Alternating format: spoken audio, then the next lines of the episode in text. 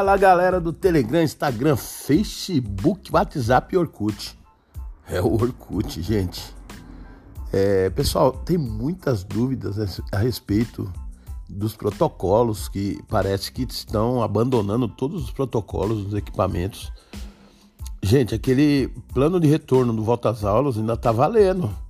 Então, tanto em atividades, como contato com as famílias, como é, brinquedos coletivos, eles ainda estão, de certa forma, proibidos né, de exercer atividades coletivas nas salas de aula, né?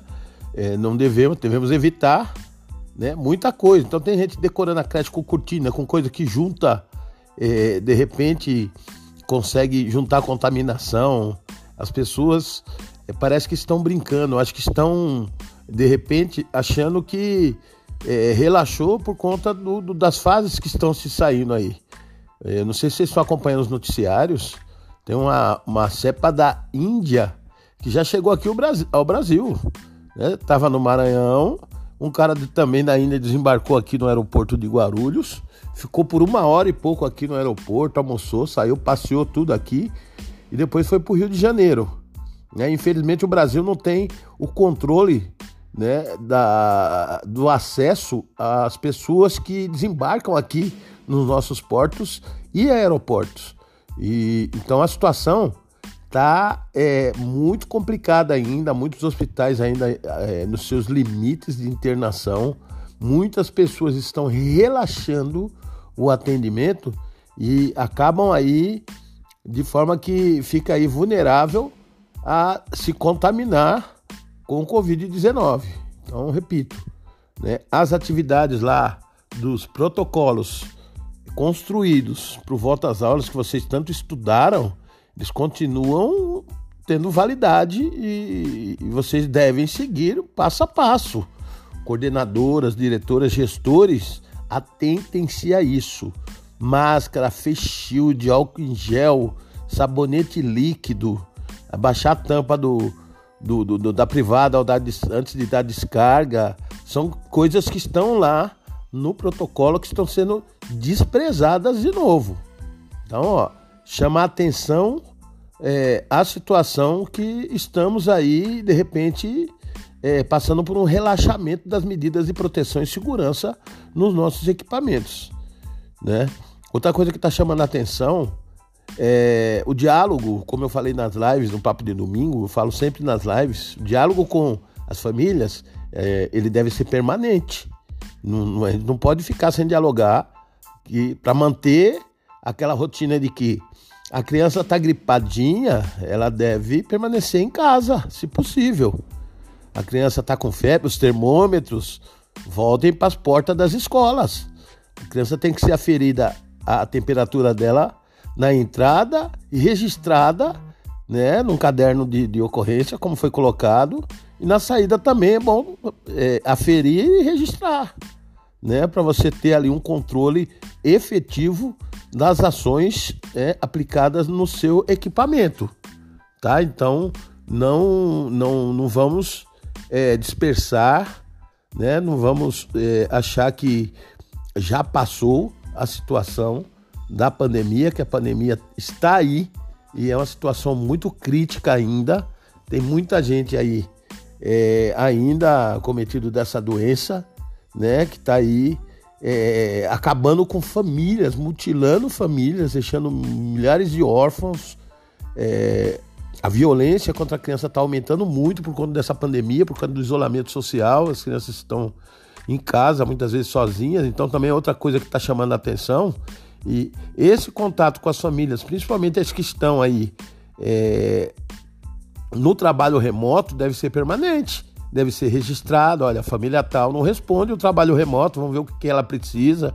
De repente ela precisa do material físico para entregar na casa dela, vocês dão um jeitinho, a gente tem que estar tá construindo essa relação com a nossa população da educação infantil, é, de forma que mostramos a eles a preocupação de cada equipamento e com cada criança que nós atendemos.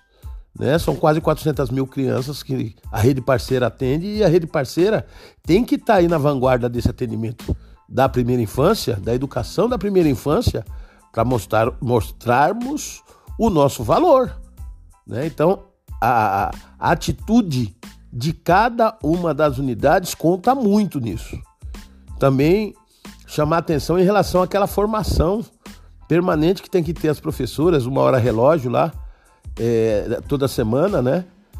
Para poder, é, duas vezes por semana, se eu não me engano, uma hora relógio duas vezes por semana, para poder afiar aí os nossos profissionais, até porque estamos atendendo apenas 35% e esses 35% é, geralmente é, está reduzido, não, tá, não estão indo todas as crianças, até por conta da preocupação das famílias de retornarem pre presencialmente.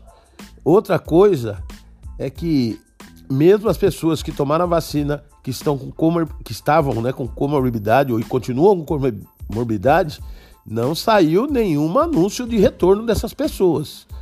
E a pessoa que tomou a primeira dose, ela não deve retornar agora nesse momento, tá?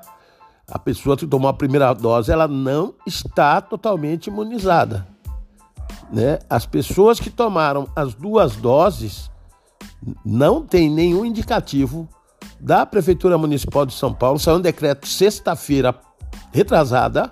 A gente fez até uma live, a Andrea fez um, um podcast, pode acompanhar o podcast que a Andrea fez aqui, muito técnico, né? E pedagógico também nas, nas suas explicações, aonde a Secretaria Municipal de Educação vai soltar é, uma instrução normativa de como vai se dar esse retorno, né? Porque ela está dialogando com a saúde para ver como que isso é o retorno dessas pessoas com comorbidades que já foram vacinadas.